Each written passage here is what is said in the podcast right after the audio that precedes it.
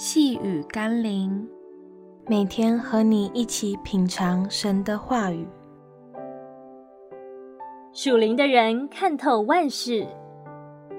今天我们要一起读的经文是《哥林多前书》第二章十四到十五节。然而，属血气的人不领会上帝圣灵的事，反倒以为愚拙，并且不能知道。因为这些事唯有属灵的人才能看透，属灵的人能看透万事，却没有一人能看透了他。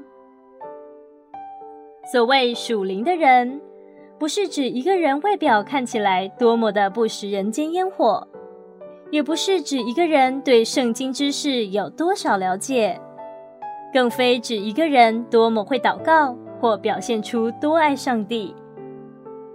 在神眼中，一个真正属灵的人，乃是可以以神的眼光来看世界，并且能按着神的真理去生活的人。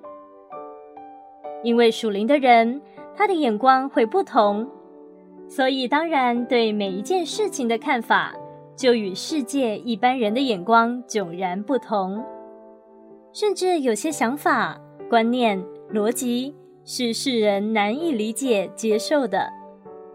尽管如此，真正属灵的人是不会与世界的价值观与逻辑妥协的。即或世界觉得基督徒很笨、很怪，但历史会告诉世界，唯有基督的真理是人类最后的盼望、最后的答案，也是唯一的出路。求神更新我们的眼光。以神的真理成为我们生命的准则，一生向着标杆直跑。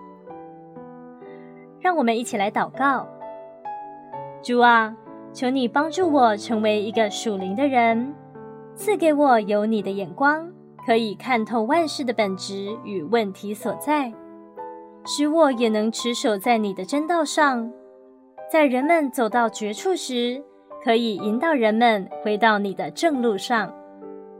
奉耶稣基督的圣名祷告，阿门。